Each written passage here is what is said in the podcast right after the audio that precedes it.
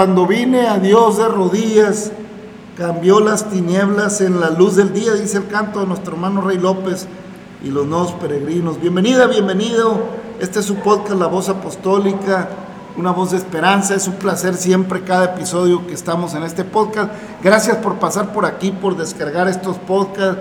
Gracias por darnos la oportunidad de compartir con usted, pues un ratito la palabra, de entrar un poquito en, pues en ella, tratar de discernirla, eh, entrar en una meditación en la hermosa palabra. Y esta alabanza, hermanos, pues habla de ese caminar que tenemos en el día a día. Vamos caminando pensando que si logramos esto, si logramos aquello, vamos a ser felices, que vamos buscando satisfacciones.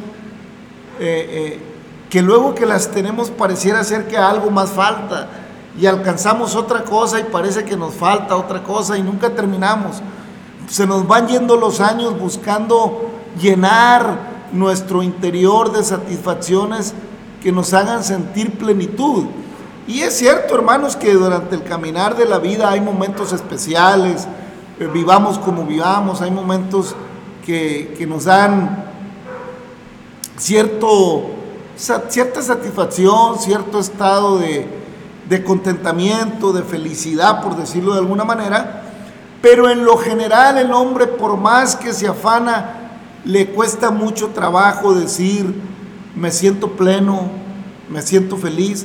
No podemos decir, hermanos, que, que solamente en Cristo el hombre puede encontrar cierto grado de satisfacción. No, no.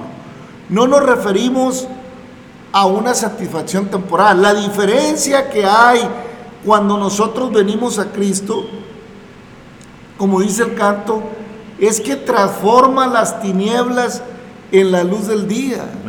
Esa es la diferencia, que en la vida voy caminando, es cierto, eh, pasos buenas épocas, malas épocas, bueno, pero siempre hay una insatisfacción generalmente en el hombre. Por eso surge una filosofía, surge otra, surge aquello.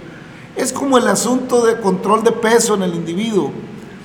Eh, infinidad de sistemas alimenticios para mantener un equilibrio en el peso, para mantener una vida sana, cuando siempre hemos sabido, hermano, que el equilibrio eh, eh, en cuestión física, pues es en comer solamente lo que mi actividad física demanda. Si yo no tengo una actividad física eh, eh, suficiente y como demasiado eh, carbohidratos, esto, aquello y lo otro, pues es lógico que el cuerpo lo va a tratar de, desechar de alguna manera. Y pues tiene sus procesos químicos que se van traduciendo a veces en masa o en grasa, en fin, ese tipo de cosas. ¿Por qué, hermanos? Porque todo tiene una medida. Ahora en lo espiritual, hermanos, yo puedo encontrar sistemas religiosos, puedo encontrar filosofías que me ayudan a encontrar, a, encontrar un equilibrio interno que me permita sentir cierta satisfacción y, y voy logrando cierto estado espiritual, emocional bueno y vivo una vida relativamente tranquila. Pero en el fondo, hermanos, no hay una, uh, ¿cómo le diré? Una conexión total. No hay, hermanos, una plenitud, una seguridad de que esa filosofía me va a hacer, me va a ayudar, me va a permitir alcanzar algo más allá de esta tierra. Sin embargo, cuando venimos a Cristo, hermanos, dice el canto, cambia las tinieblas en la luz del día. ¿Por qué, hermanos? Porque cuando venimos a la palabra, todo es claro. La Biblia dice, lámpara es a mis pies tu palabra y lumbrera a mi camino. Cuando la palabra yo decido eh, tomarla para, para vivirla, para hacerla real en mi vida, entonces hay una luz, hay una iluminación en el interior de todo mi ser empezando con mi corazón que, empieza a comprender todos sus sentimientos y siguiendo con mi mente o empezando con mi mente y con mi corazón. Engañoso es el corazón, solamente Dios lo conoce, dice la palabra. ¿Quién lo conocerá? Tú lo conoces, Señor. Pero el Señor, hermanos, nos invita a dejarnos transformar por la palabra, la cual dice que es viva y eficaz y más cortante que toda espada de dos filos, que penetra hasta partir el alma, el espíritu, las coyunturas y los tuétanos y discierne los pensamientos y las intenciones del corazón. Entonces, cuando viene la palabra, es iluminada mi vida, es una lámpara que entra a, a, cada célula de mi ser y me permite, hermanos, entender el propósito de las cosas. Eh, hoy en día, hermanos, la enfermedad que está matando más seres humanos, la enfermedad que realmente está acabando con millones de seres humanos se llama estrés. Los médicos le llaman estrés, ¿por qué? Pues porque el estrés, el estrés le desata la diabetes, el estrés le desata la hipertensión, el estrés le desata esto, esto, aquello, lo otro, y el estrés causa infartos. Pues entonces, la fuente de todas las enfermedades que, acaban causando la muerte es el estrés. ¿Y qué es el estrés, hermanos? Pues un estado emocional eh, donde no hay tranquilidad. Un estado emocional donde no hay paz, un estado emocional donde me siento presionado porque, bueno, pues porque tengo un estilo de vida que no alcanzo a cubrir con mi salario, porque por más que me afano debajo del sol, no alcanzo a, pagar todo lo que tengo, porque cada tres meses hacen un teléfono nuevo y lo quiero tener, porque siento que mi carro ya es viejo y quiero otro nuevo, porque siento que la televisión no es de las mejores y quiero otra más grande, porque siento esto. Y el hombre siempre está viendo, ya quiero quitar esto, ya quiero cambiar esto, ya quiero cambiar. Y no es malo aspirar, no es malo querer tener cosas mejores siempre y cuando tenga capacidad de tenerlas y que no me ocasionen una deuda, que no me ocasionen un estrés de vida, que no me ocasionen una problemática en la vida.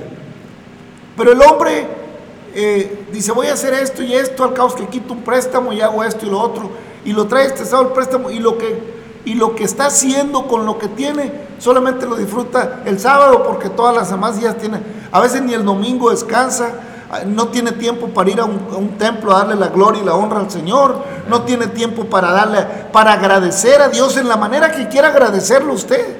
¿eh? Hay infinidad de religiones, en fin, que ofrecen eh, eh, en sus doctrinas, pues, el unirse para agradecer a Dios.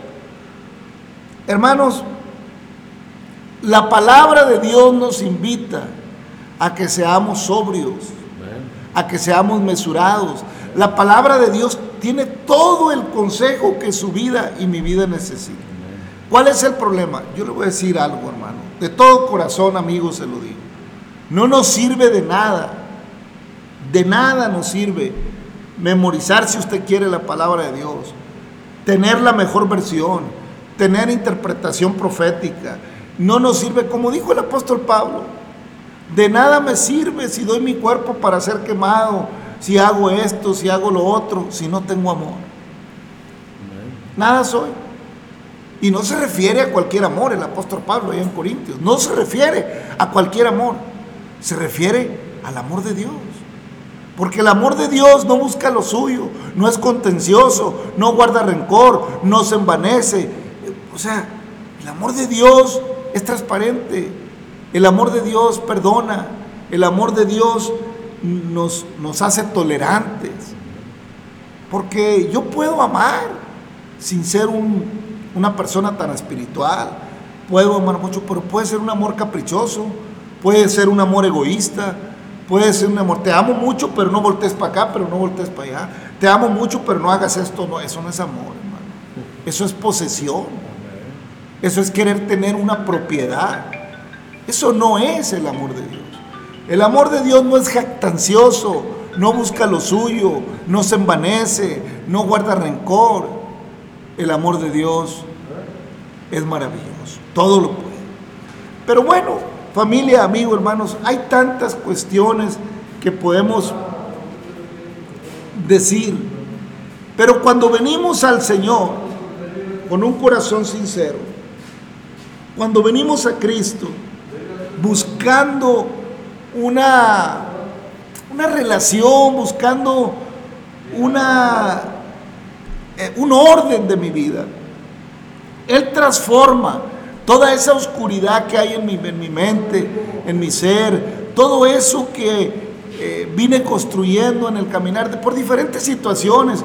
Todos venimos a esta vida en circunstancias diferentes, unas parecidas a las de otros, en fin, pero son circunstancias distintas. Algunos nacen con una vida un poco o mucho más solucionada en cuanto a lo material, en condiciones materiales resueltas, que no hay preocupación por, por eh, las posesiones, y se educan en grandes colegios, grandes universidades, pero eso no es garantía, hermanos, de, ninguna felicidad, simple y sencillamente son condiciones de vida mejores en cuanto al cuerpo, en cuanto a lo físico, pero no significa precisamente que sean mejores condiciones de vida en cuanto al alma en cuanto a, la paz interna, en cuanto a todas esas cosas. No precisa, a veces es todo lo contrario, porque a veces el estar rodeado de posesiones y no tener la necesidad de, buscar la vida desde muy joven me lleva a situaciones eh, de ocio equivocadas, me lleva a, situaciones malas, porque eh, la ociosidad es la madre de todos los males. cuando el ser humano está ocioso no está más que maquinando. ¿Eh?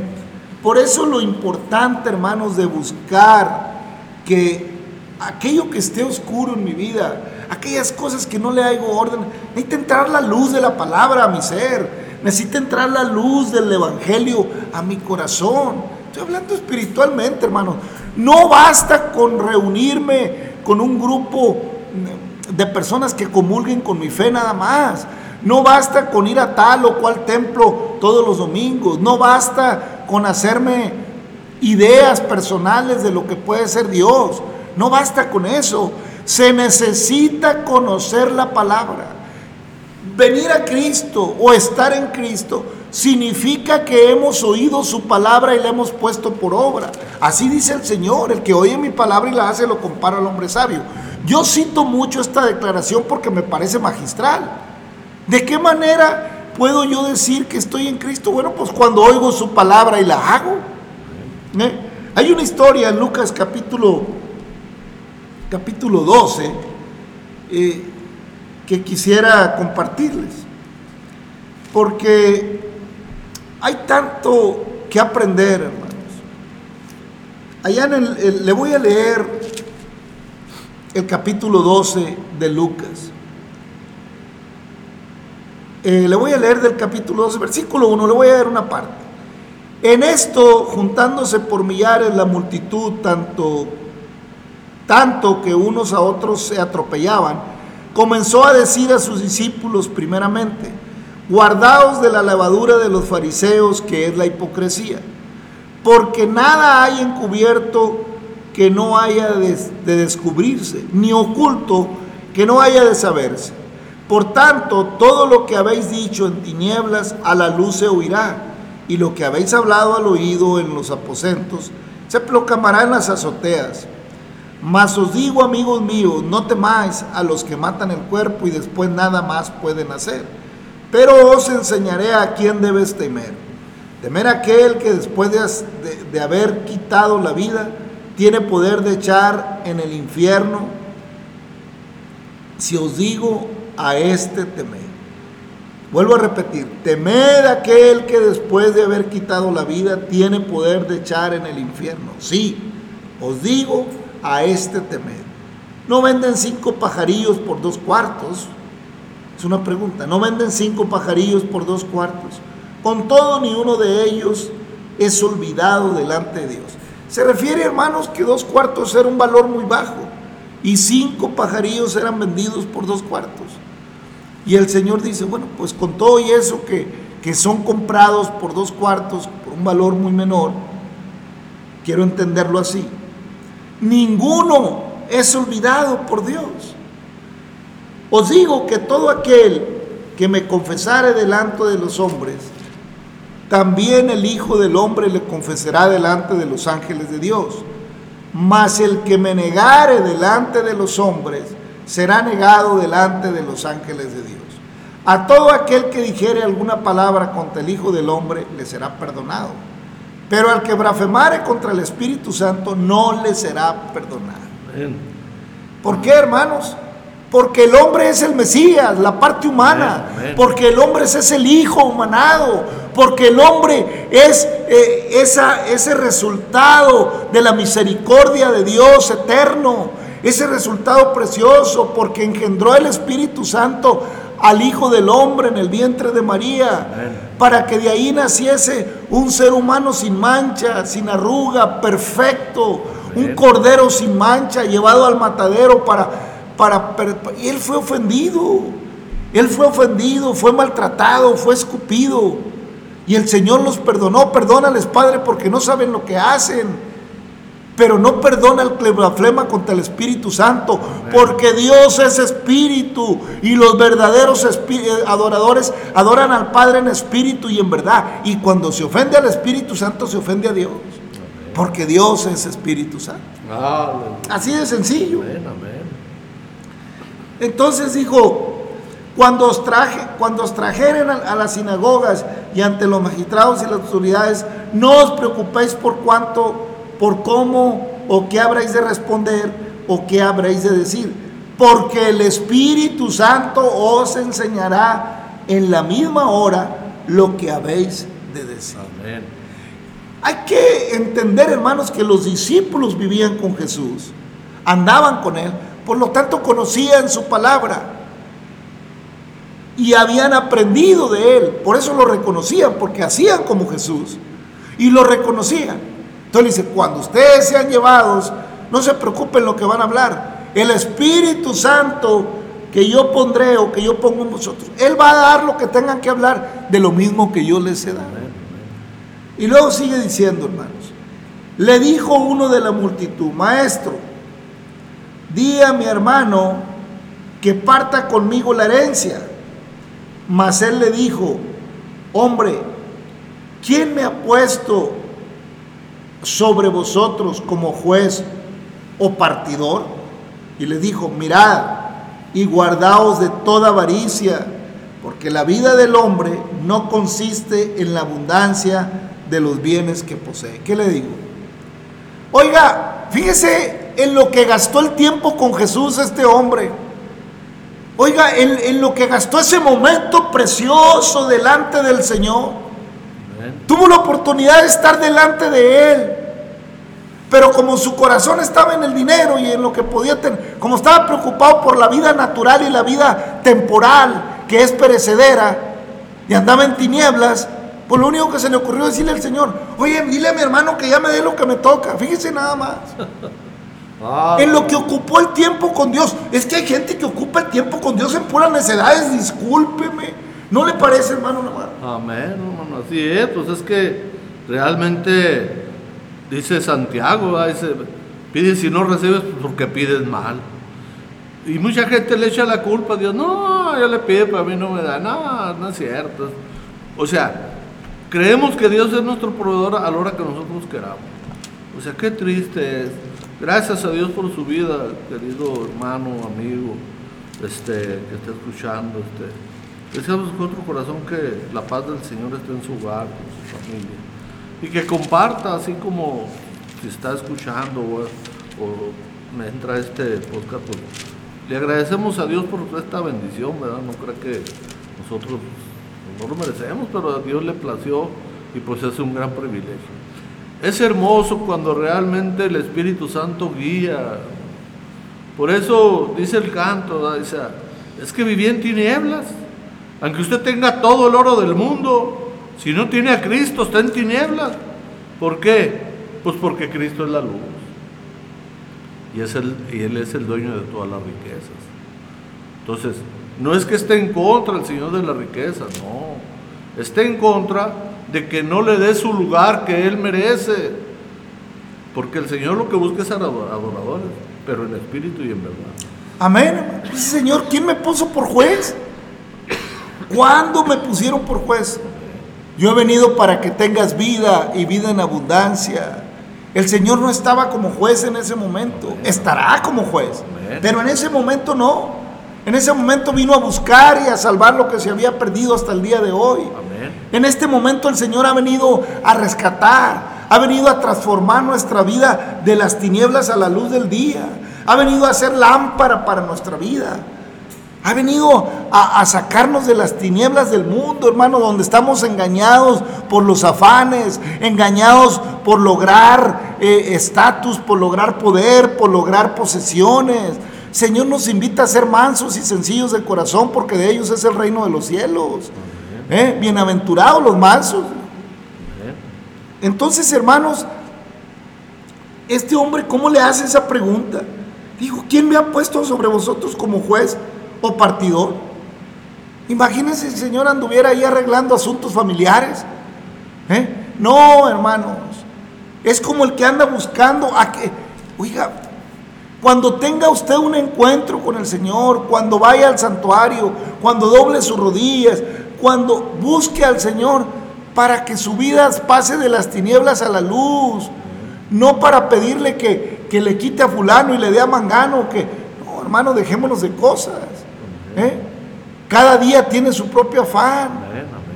Y le sigue diciendo el Señor.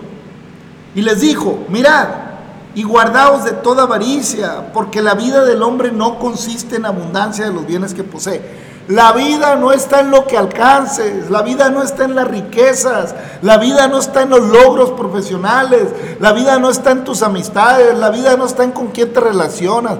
La vida está escondida en Dios.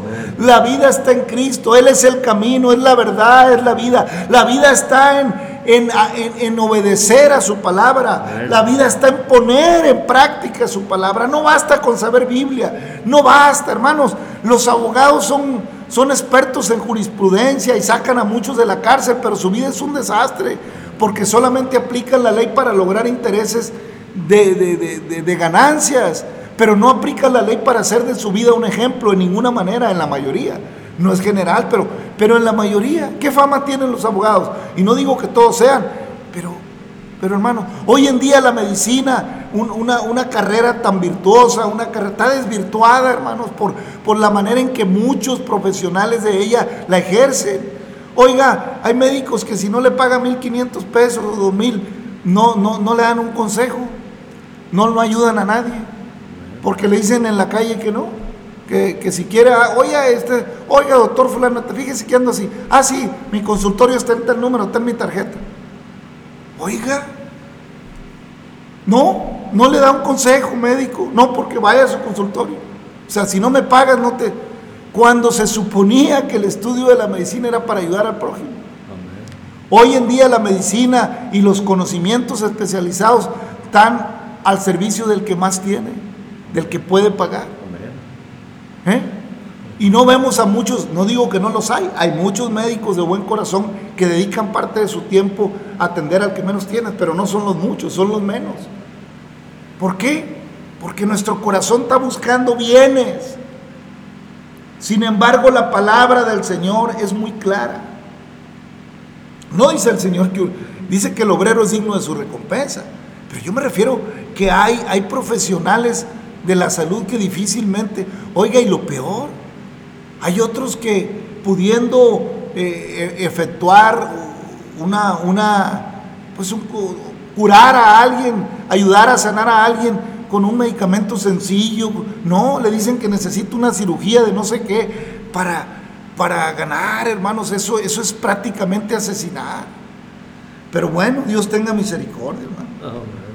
Entonces, y dijo, y él pensaba dentro diciendo, eh, perdón, mirad guardados de toda avaricia, porque la vida del hombre no consiste en la abundancia de los bienes que posee.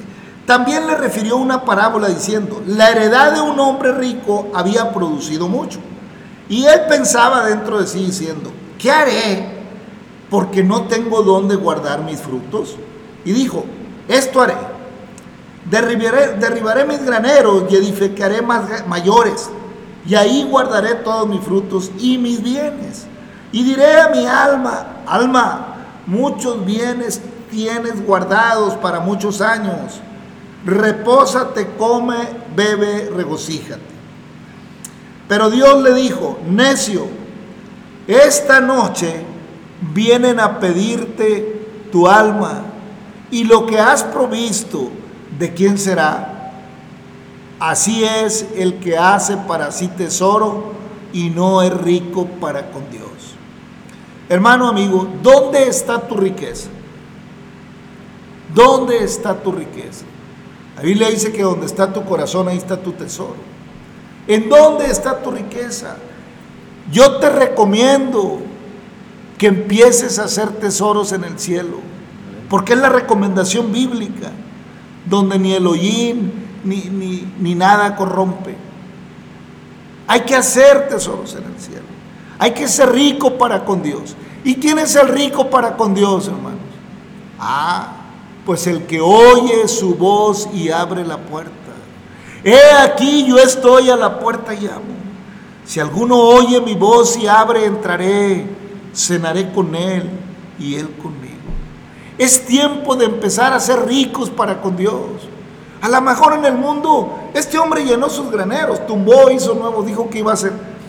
Y le dijo, esta noche me piden tu alma. Empezamos leyendo allá en, en los primeros versículos de este capítulo, que no temas al que mata el cuerpo, sino al que puede poner tu alma en el infierno. Amén. ¿Eh? Este hombre dijo, pensó que iba a deleitarse, que iba a gozar.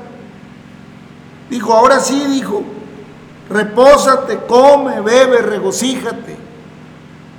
Y entonces Dios le dijo, necio, esta noche vienen a pedir tu alma.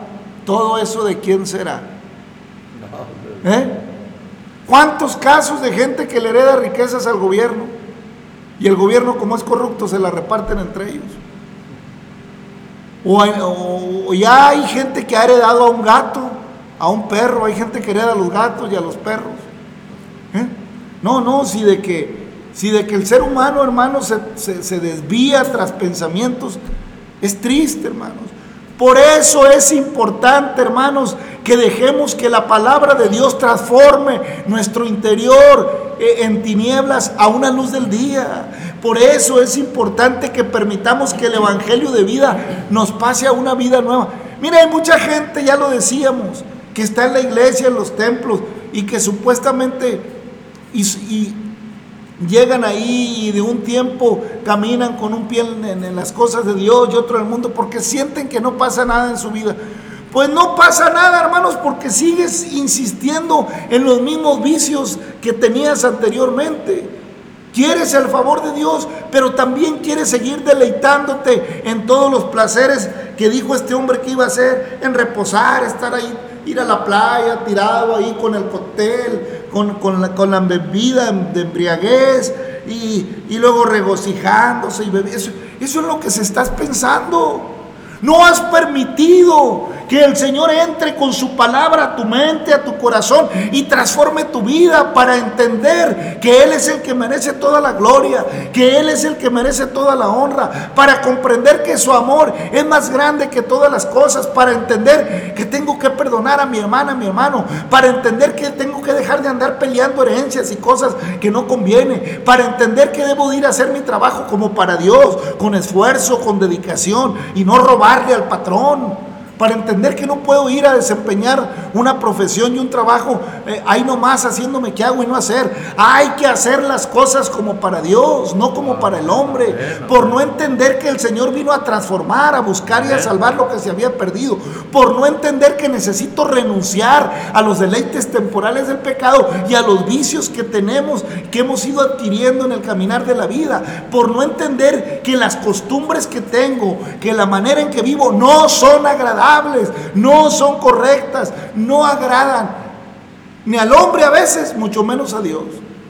¿Qué le parece, hermano? Amén, hermano. Así es, o sea, no se sacia el ojo de ver, pero pues a final de cuentas, por muchas vueltas que le demos, sabemos que el juez está a las puertas, O sea, si usted, si usted no quiere dejar todo lo que no es lícito, lo que no le agrada a Dios, eso es estar en tinieblas. Eso es estar en tinieblas. Cuando usted empieza a ir a la palabra, dice, pues yo voy a tratar de cambiar, como dijo Saqueo, voy, a, voy a dar la mitad a los pobres Si alguien es defraudado, para se lo devuelve. Ya lo decía el hermano, lo mencionaba en el pasado. O sea, nosotros sabemos claramente que Dios no nos pesa, no estoy en contra que usted viva bien, que usted, si usted trabaja y usted tiene este, su, su familia bien, gloria a Dios. Pues que solamente Dios sabe si usted está reconociendo en su corazón, en su mente, que gracias a Dios Dios lo provee. Pero si cree que por sus fuerzas y por sus capacidades tiene todo eso, está equivocado. ¿Por qué? Porque todo es de Dios. Así de sencillo. Todo es de Dios. Aunque usted diga que se partió el alma para tener aquello, para tener... Gracias a Dios porque le dio fuerzas y le dio vida. Así que no se haga ilusiones de que usted puede lograr algo en este mundo por sus propias fuerzas. Dios tiene un propósito. Si quiere seguir en tinieblas, el Señor no quiere sacar de las tinieblas a la luz. Pero ya es cuestión que usted, que usted quiera.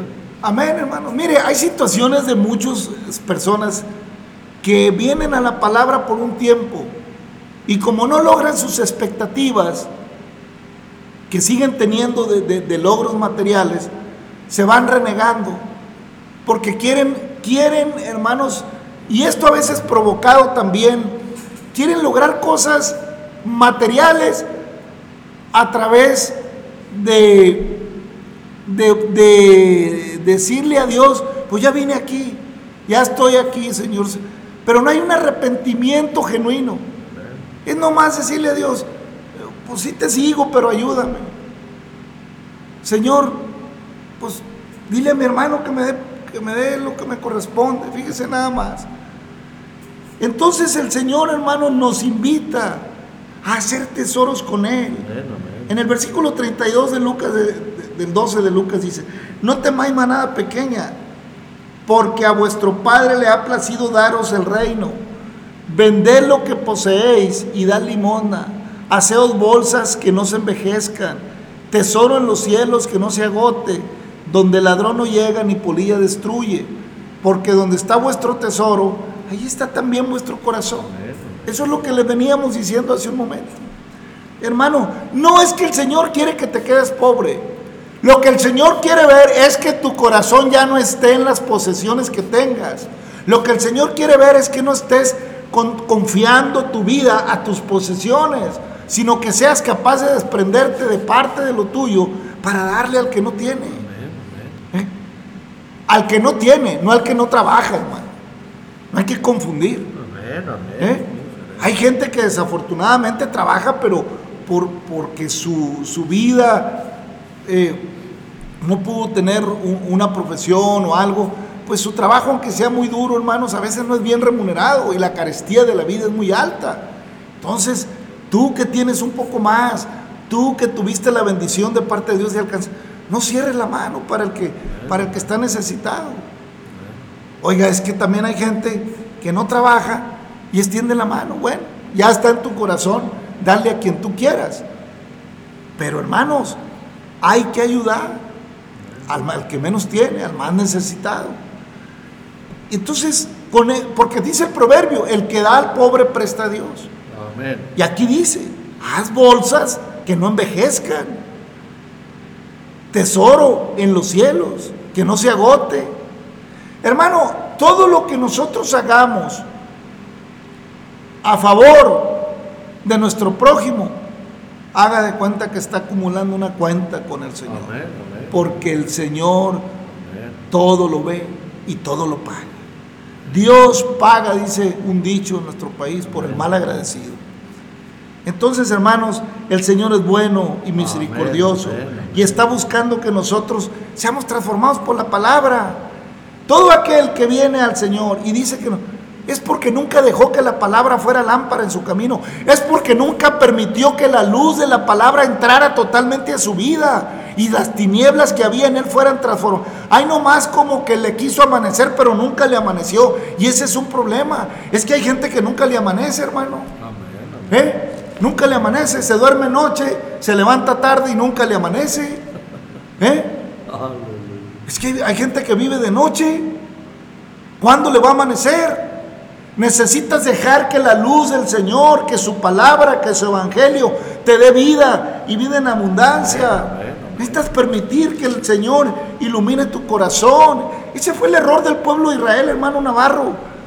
Que nomás le pedía y andaba un rato cuando le iba bien y ya nomás las cosas se le mejoraban. Volvía otra vez tras, tras sus propios afanes, tras los placeres temporales.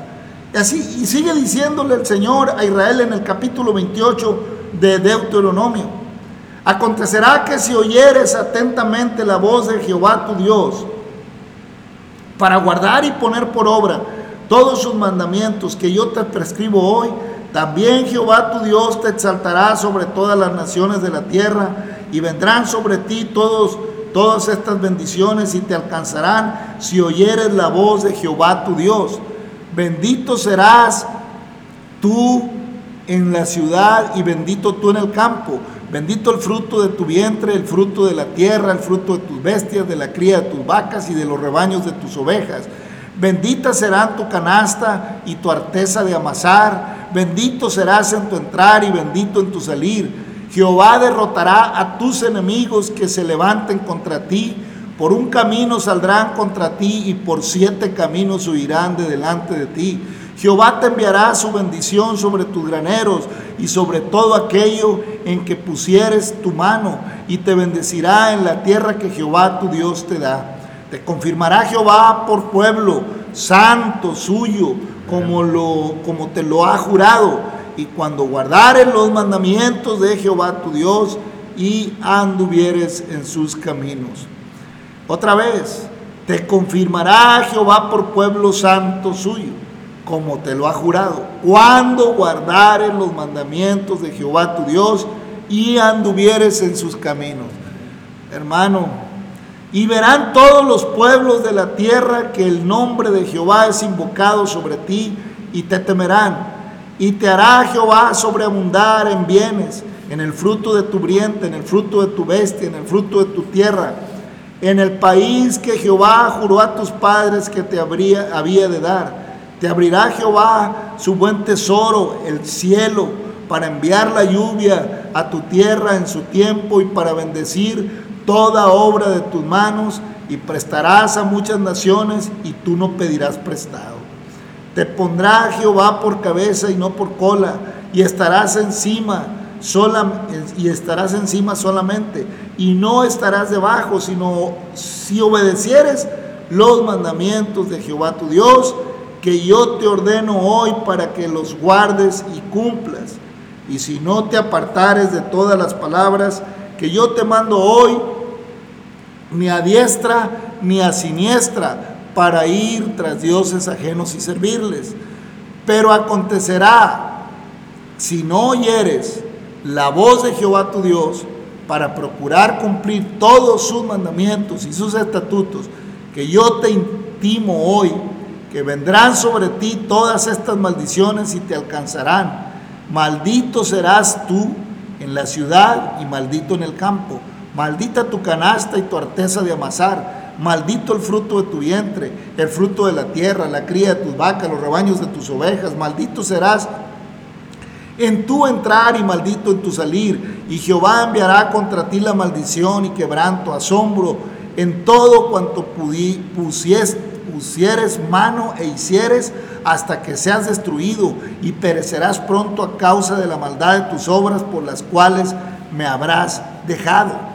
Jehová traerá sobre ti mortandad hasta que consuma la tierra de la tierra a la, a la cual entras para tomar posesión de ella. Jehová te herirá de tisis, de fiebre, de inflamación y de ardor, con sequía, con calamidad repentina y con añublo, y te perseguirán hasta que perezcas. Y los cielos que están sobre la cabeza serán de bronce, y la tierra que están debajo de ti de hierro Dará Jehová por lluvia a, tu tierra polvo y ceniza. De los cielos descenderán sobre ti hasta que perezcas. Jehová te, te entregará derrotado delante de tus enemigos.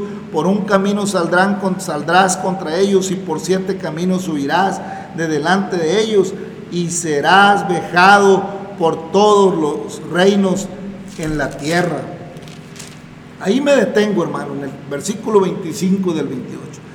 Hermanos, aquí está, eh, aquí está Moisés hablándole la revelación de parte de Dios al pueblo, repitiéndole. Es una repetición continua de todo lo que Dios, porque hermanos, el ser humano a veces necesitamos oír varias veces las cosas y a veces ni así.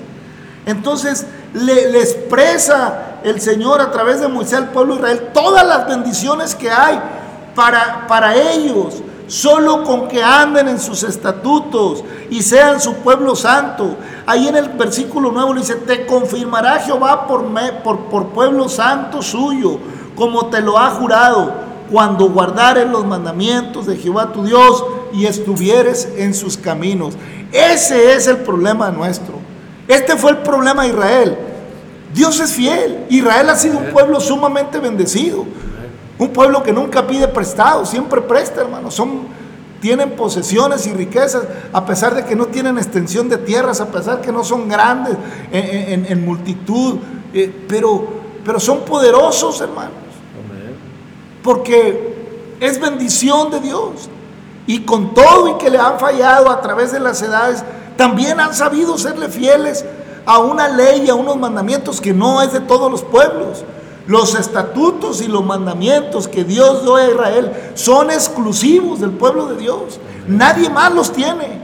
Nadie más tenía este código de vida. Lo que Dios le dio a Israel era un código especial de vida para prosperidad. Hoy en día, hermanos, eh, se estudia mucho las finanzas, la economía, hay especialistas, asesores financieros eh, para hacer producir tu dinero. Hay infinidad de, estrategias que, recomiendan a los inversionistas y, y, aún así, hermanos, azotan las bolsas, aún así vienen las crisis, aún así no se para la inflación, hay dos años que va bien y cinco años que va mal y el, el mundo no deja de salir de las crisis, hermanos. ¿Por qué? porque no tenemos un código de vida real como Israel. A Israel eh, vienen temporadas, van temporadas, viene Israel, sigue siendo Israel. Sigue siendo un pueblo sin crisis. ¿Eh? Aún y cuando no han hecho todo conforme. Hay un remanente en Israel siempre, tienen un remanente. Y hay una promesa para el final de los tiempos. Israel va a ser conservado hasta el final de los tiempos porque es promesa de Dios para que se cumpla lo que está escrito. Pero han padecido terriblemente precisamente porque no supieron ser el pueblo santo. No supieron, eh, te confirmará Jehová por pueblo santo suyo, con, como te lo ha jurado cuando guardares los mandamientos de Jehová, tu Dios, y anduvieres en sus caminos. Es que hermano, no hay otra manera. Y el llamado para Israel es el llamado para la iglesia. Este llamado no ha cambiado, hermano. E, este llamado para Israel lo ratificó nuestro Señor Jesucristo. Sé santos porque yo soy santo. El Señor ratificó, venid a mí si está trabajados y cargados. Mi carga es ligera y mi yugo es fácil de llevar. ¿Eh? Mi reino no es este mundo. Yo, yo les voy a dar vida y vida en abundancia pero no como el mundo la da, sino que yo la doy. En mí tendréis paz. En el mundo hay aflicción, porque el pecado aflige, porque la maldad aflige, porque todo lo que viene en el mundo es a consecuencia de un mal código de vida.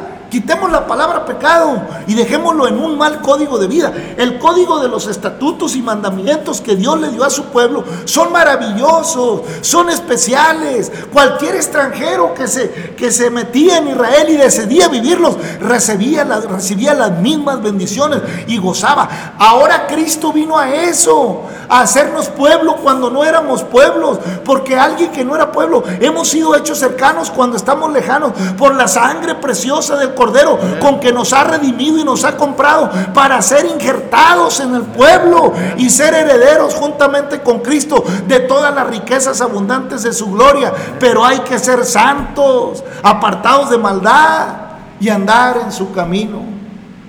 Porque nomás un camino hay, hermano Navarro. ¿Qué le parece? Así es, hermano. No, pues definitivamente ahí está para el que quiera. Ya no hay judío, ya no hay griego, ya no hay... Vamos. El Señor, ese sacrificio tan grande que hizo nuestro Señor Jesucristo, es lo que vino a hacer. Ya no hay acepción de personas. Ahí está para el que quiera. Si usted todavía cree que que está en la luz, y, pero las tinieblas no lo dejan ver, y usted dice que está en la luz, no se equivoque, vaya la palabra, ahí está la luz, esa es la luz, lo dijo el Señor, yo soy la luz, soy la vida, soy todo, pero si usted cree nada más una parte y cree que sus posesiones lo van a, lo van a salvar, está equivocado.